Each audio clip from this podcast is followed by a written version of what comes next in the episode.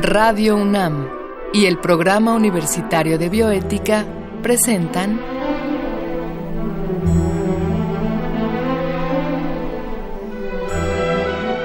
El Árbol de las Ideas. Arte, ciencia y filosofía para la vida. Con Paulina Rivero Weber.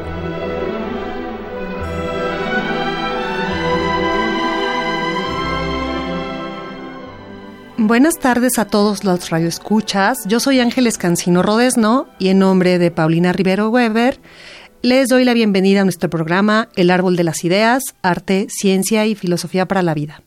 Esta ocasión hablaremos de biotecnología con la doctora Fabiola Villela Cortés. Pero antes, escucharemos la cápsula que el Programa Universitario de Bioética y Radio UNAM han preparado para esta ocasión. Pan recién horneado y encima un pedazo de queso fresco. Algo en apariencia tan sencillo es en realidad biotecnología servida a la mesa. Cuando hablamos de biotecnología, solemos pensar en tecnología de punta, ingeniería genética, vacunas o biocombustibles. Sin embargo, el significado de esta palabra es mucho más amplio. Biotecnología es el uso de sistemas de organismos vivos para desarrollar productos o aplicaciones en este sentido, algunos de los primeros desarrollos biotecnológicos fueron la domesticación, la agricultura y el uso de la fermentación. Quienes descubrieron las bases de la biotecnología fueron las primeras civilizaciones. Los egipcios, por ejemplo, guardaban distintas variedades de semillas y tubérculos e hicieron así el primer banco de recursos genéticos o germoplasma. Además, la civilización del Nilo dejó grabados de dos de los usos más importantes de la levadura en aquella época, el pan y la cerveza. Por otro lado, en la antigua Grecia, Homero relata que el cíclope Polifemo fue el primero en hacer queso de cabra. Conforme a la historia, Polifemo transportaba leche en sacos hechos con los estómagos de sus animales cuando notó que ésta se hacía sólida. Una enzima que se encuentra normalmente en el estómago de los rumiantes jóvenes había cuajado la leche. El resultado no era en absoluto desagradable. Los pueblos prehispánicos también desarrollaron distintos tipos de biotecnología.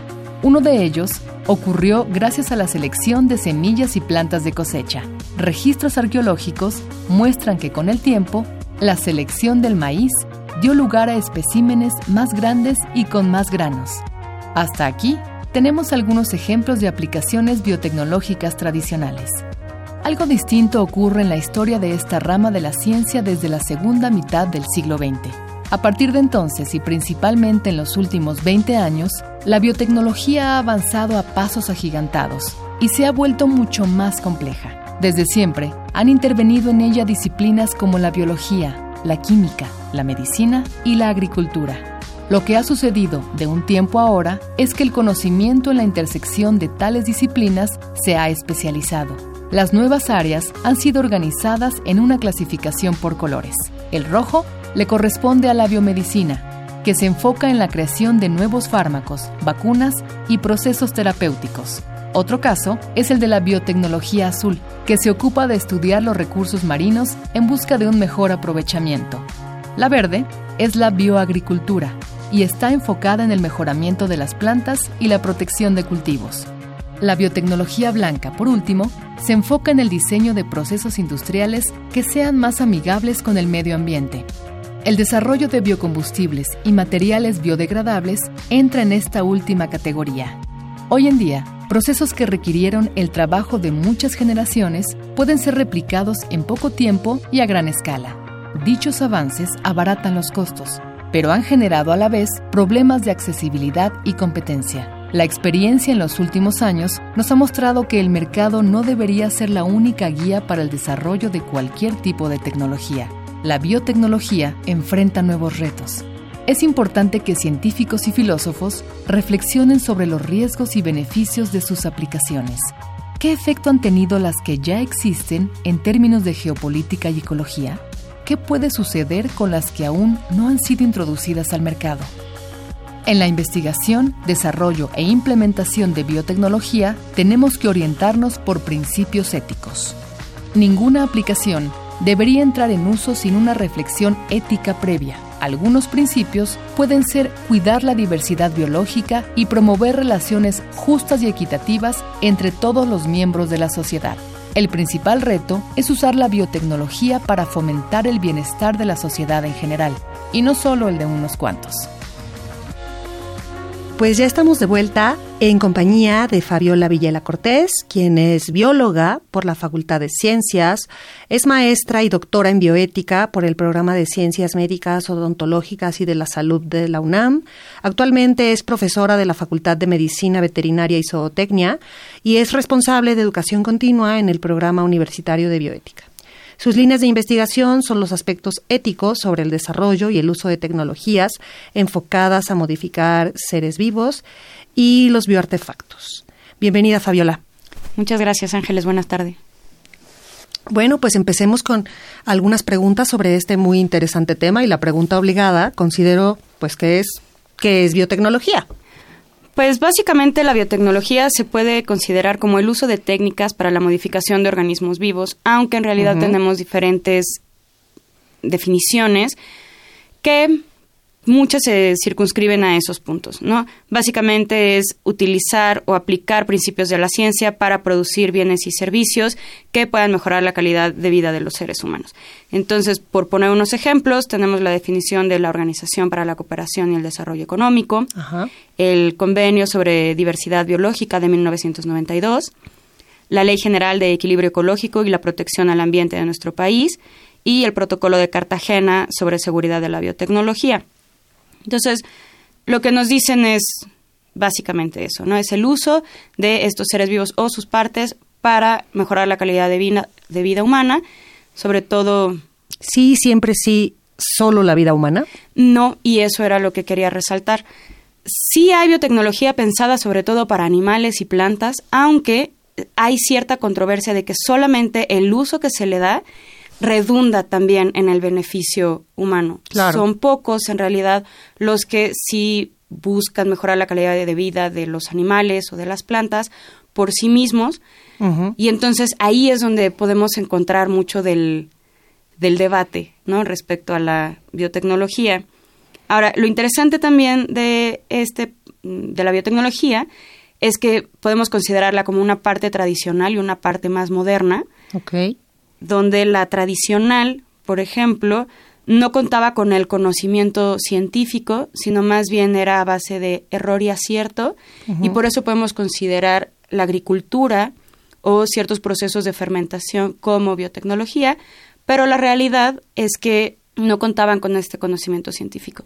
De hecho, la red, la revista de divulgación del Instituto de Biotecnología de la UNAM publicó en el número anterior siete biotecnologías mesoamericanas, donde indican, por ejemplo, que hacían uso de enzimas, como el caso de la papaína, o el manejo de polímeros para la elaboración de la pelota, para el juego de pelota, y así sucesivamente. Qué increíble. Y entonces, la parte de la biotecnología moderna, ahí sí ya es donde empieza la parte interesante, porque podemos hablar de rediseño de la vida, de organismos, pero estos claramente van a tener cambios muy acelerados, este, de gran profundidad, donde la pregunta es hasta dónde el ser humano puede tomar las riendas evolutivas de estos organismos vivos en sus manos para seguir manteniendo estos beneficios y la calidad de vida para nosotros nada más. Ok, pues por lo que me platicas, estamos hablando de tradición, pero también de vanguardia. Así es. Eh, ¿Qué me podrías decir de por qué es tan polémico siempre hablar de biotecnología? O sea, no es, no sé de nadie que se haya sentado en un café a platicar del tema sin que haya alguien totalmente pro biotecnología y alguien totalmente anti biotecnología. ¿Por qué, Fabiola? Yo creo que tiene que ver mucho con el uso que le demos porque siempre está en, en el dilema el típico ejemplo del cuchillo, ¿no? Un cuchillo puede servir para preparar la mejor cena o para matar a alguien. Entonces, ese es mucho del problema que nos encontramos con la biotecnología. ¿Cuál es el uso que le queremos dar? Sobre todo porque tenemos un sinfín de ejemplos de biotecnología que se ha generado con cierto objetivo que en el transcurso de los años o como efecto secundario nos damos cuenta que puede tener otro que no necesariamente es deseable, ¿no? Por ejemplo, manejar organismos vivos desde su genoma para producir, para que tengan mayor resistencia, por ejemplo. Pero esa misma técnica nos va a traer también este bioterrorismo, ¿no? Esta posibilidad de modificar estos organismos para que sean sumamente resistentes a todos los antibióticos o cualquier otra cosa con la que podamos hacerles frente y provocar entonces un ataque terrorista de gran magnitud. Entonces, ese es por un lado, y en el mismo sentido podemos ver también los riesgos y los beneficios. Generalmente se nos plantean que la biotecnología trae solo beneficios y no riesgos, ¿no? Riesgos de que esta tecnología se escape o que se salga de control o que por quererla sacar de forma inmediata al mercado no estemos previendo cuáles pueden ser los riesgos que de ella se pueden derivar, como caso los eh, organismos genéticamente modificados en agricultura. En realidad, la polémica sigue respecto a cuáles son los riesgos ambientales que puede producir, sobre todo en polinizadores o hacia otras plantas, ¿no? Y eso se está dejando mucho de lado en la discusión eh, no solo política, sino también popular. Claro. Oye, nos hablas eh, en este momento de que la biotecnología tiene que ser sopesada por un sistema de análisis, ya sea análisis científico o análisis de riesgo, pero me parece que por todo lo que me estás platicando, también tiene un aspecto social, tiene un aspecto económico fuertísimo. A ver, platícanos un poquito más por qué. Pues es que la ventaja de la biotecnología es que se conjuntan muchos puntos. Uno de ellos tiene que ver incluso con quién la va a desarrollar. ¿no? Pensamos que las universidades como la nuestra pueden desarrollar biotecnología y la universidad puede partir de ciertos valores, ¿no? Compartir información, que se haga con ciertos estándares éticos, pero la iniciativa privada no necesariamente. Entonces ahí vamos a tener estos factores que van a chocar y no vamos a estar tan al pendiente, por ejemplo, desde la iniciativa privada, y este es uno de los principales miedos, que solamente sean los valores económicos los que lo dirijan, pero no solo tienes ese, sino también que ver con cuestiones políticas, hasta dónde puede haber alguna ley, ¿no? Por ejemplo, como la ley de equilibrio ecológico y la protección al ambiente, que te permitan o no te permitan hacer este uso de biotecnologías, este, factores sociales, por supuesto, porque se ve mucho también en agricultura, en donde vas en contra de ciertas prácticas sociales de este pues de siembra y de cosecha porque cambias ahí al momento en el que tú pones eh, semillas transgénicas donde constantemente las tienen que estar comprando y no pueden hacer uso después de ellas, estás modificando esa práctica no solo en lo social sino en lo cultural por tener idea de que solo quieres un aspecto económico. Entonces, claro, por eso la biotecnología se puede ver desde el ámbito eh, de la bioética porque incluye todos estos valores y a través de ellos los podemos analizar. Ajá. Oye, Fabiola, fuera del aire me comentabas de distintos tipos o distintos campos de aplicación de la biotecnología. ¿Podrías compartirlo para nuestros radioescuchas? Claro, eh, lo interesante de la biotecnología es que las aplicaciones que se le han dado también le han ganado que se le asocie con ciertos colores, ¿no? Eh, por eso tenemos la biotecnología. interesante la biotecnología roja, ¿no? que es la que está asociada con procesos médicos. Algunos ejemplos son estos organismos que producen antibióticos o el desarrollo de vacunas que puedan ser más seguras, nuevos fármacos tal vez.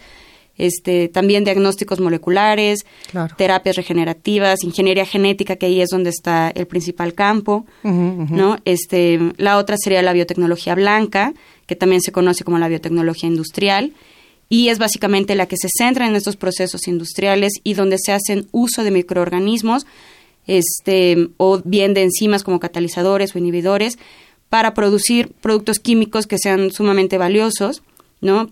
También para destruir eh, contaminantes, aquí es donde entra la bioremediación, que comentábamos hace rato. Este, y por supuesto, en la industria textil está dando eh, cosas muy interesantes, como la creación de nuevos materiales, nuevos plásticos, todo esto que vemos. Por supuesto. Que, cuáles son los nuevos textiles, en fin, en fin. La biotecnología verde es aquella que está aplicada a procesos agrícolas, como mencionábamos hace un momento, lo de plantas transgénicas, este, entonces no me voy a detener tanto ya en esto.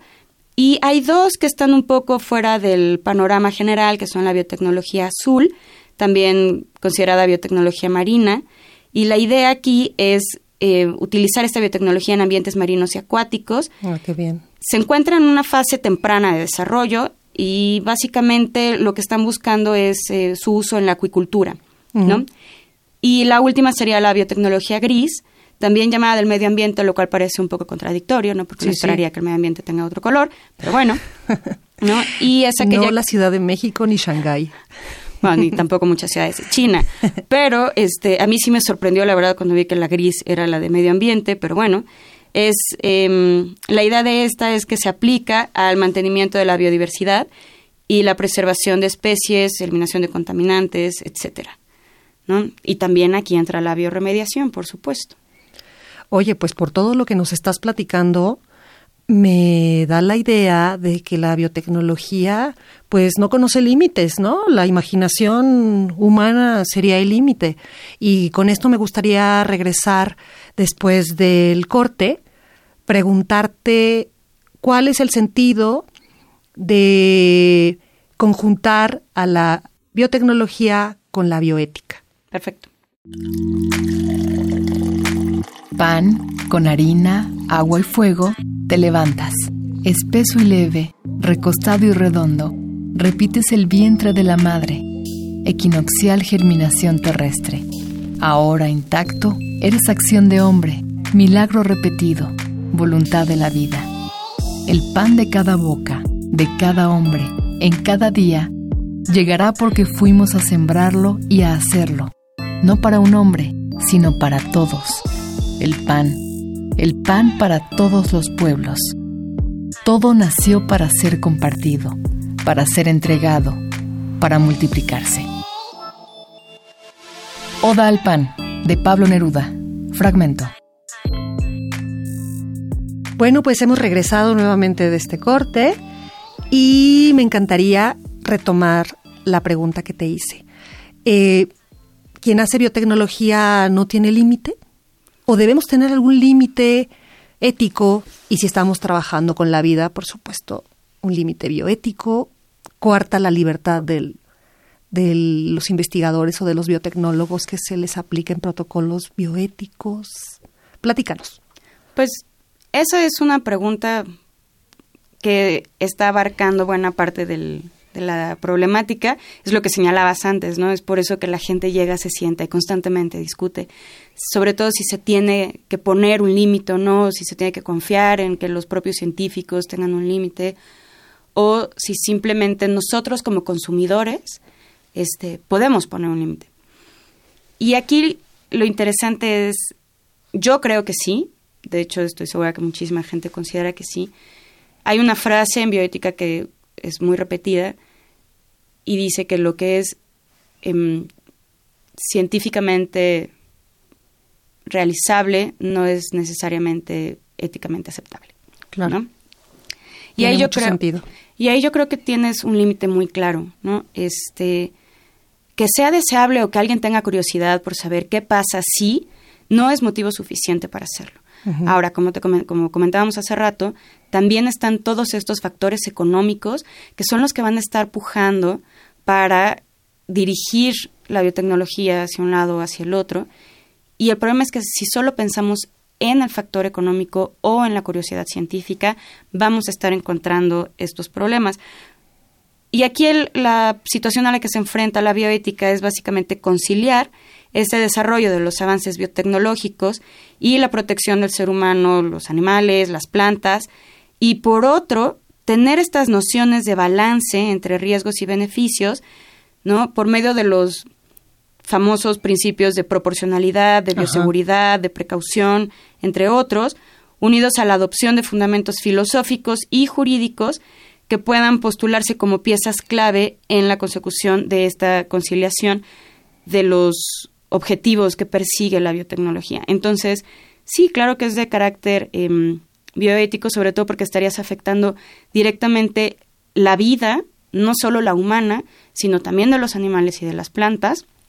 y también en sus aspectos políticos, sociales, culturales, en fin. Muy bien, y esto me lleva casi de inmediato a una pregunta que ayudará seguramente a que varios de nuestros radioescuchas eh, tengan un poco más claro eh, lo que acabas de decir. El riesgo y el beneficio. Definitivamente hablando de biotecnología, no están igualmente repartidos. ¿O cuándo lo han estado? Ok, aquí eh, sí considero que es bueno pensar que antes, quizá por esto este tema de riesgos y beneficios se ha ido deslizando un poco. Sí, sí. Porque antes los riesgos y los beneficios estaban muy acotados. Claro, claro. Afectabas a un individuo, a una población, un momento particular. Pero, este, como bien lo señalan autores como Ulrich Beck o como Hans Jonas, el problema ahorita es que esos riesgos ya no respetan fronteras. Sí. Entonces, por supuesto que y, bueno, no solo no respetan fronteras, sino tampoco respetan generaciones. Por eso, con todo este discurso de biotecnología, constantemente está saliendo a colación las generaciones futuras, ¿no? Hasta dónde en realidad nosotros con este uso de la biotecnología podemos estar afectando generaciones muchísimo más allá de nuestros nietos en fronteras que ni siquiera nos podemos imaginar. Entonces, ese tendría que ser un límite, por eso se propone el principio de precaución y el de responsabilidad. Cuando no sabes cuáles son los posibles riesgos, entonces en teoría deberías de frenar esa, ese avance con la intención de provocar los menores daños. Y si a eso le sumas que mucha de la biotecnología se puede estar desarrollando en países como el nuestro, que están en vías de desarrollo, Totalmente. que claramente estamos desprotegidos, estamos en una situación de vulnerabilidad, y bueno, ahí, ¿qué haces? ¿no? Porque si es sumamente injusto, y aquí es donde entran otra vez estos valores eh, filosóficos, ¿no? ¿Cómo puedes determinar quién, eh, por justicia, tendría que cargar con riesgos y con beneficios y hasta dónde, ¿no? De tal forma que desarrollar biotecnología en países como el nuestro para que quienes lo disfruten sean los europeos o los países que están más desarrollados en mejor posición, sin tener que sufrir ni los daños ambientales, ni los daños de salud, ni todos los eh, efectos secundarios o colaterales, es una injusticia gravísima, ¿no?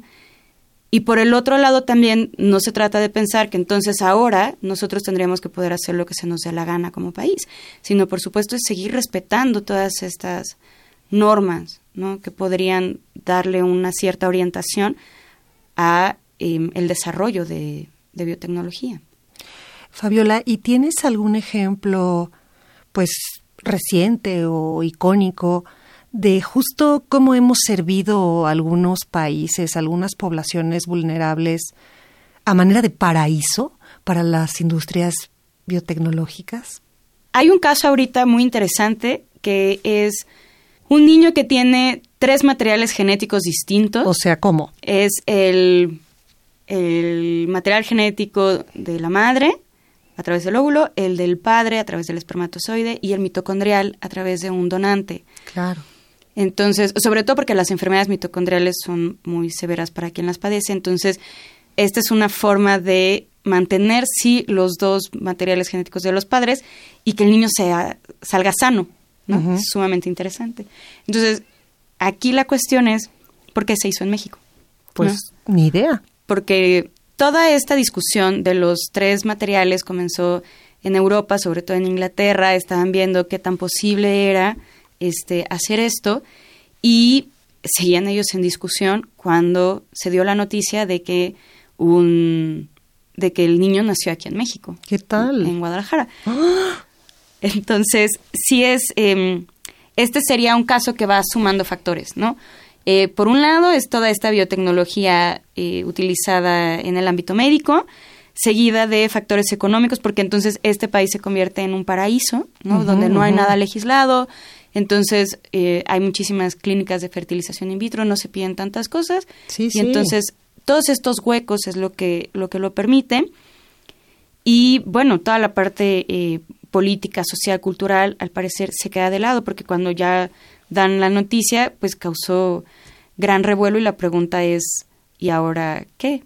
¿No? ¿Qué podemos esperar del uso de esta biotecnología si se puede hacer de forma em, más clara, más directa, si hay que buscar algún tipo de, no sé, de efecto secundario. Es un caso muy interesante, pero sí es criticable para algunos que esto se va a poder ver sobre la marcha a través de la vida de un niño. Claro.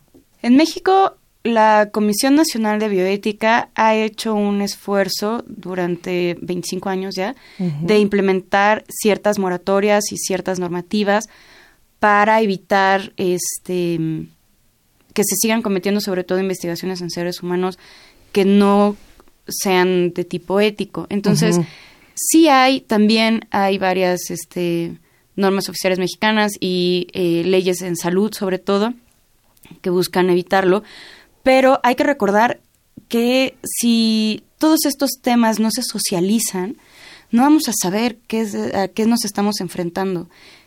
Por eso yo considero que uno de los puntos más necesarios en el ámbito bioético es em, tener una sociedad que sepa, ¿no? que esté informada, que esté... y eh, participante. Que esté participante, sobre todo, al momento de que se tomen estas decisiones.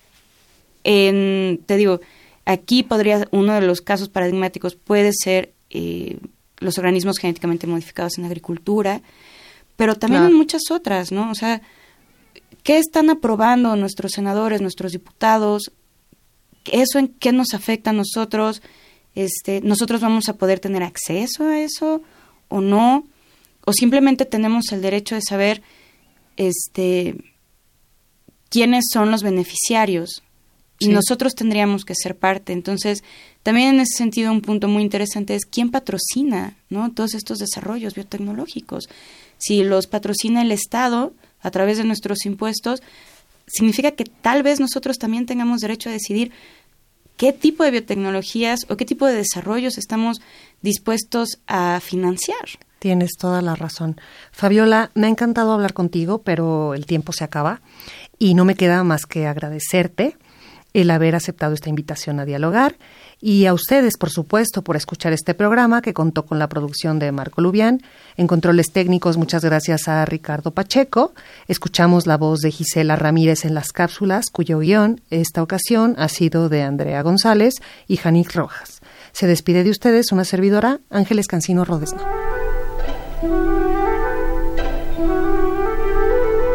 Radio UNAM y el Programa Universitario de Bioética presentaron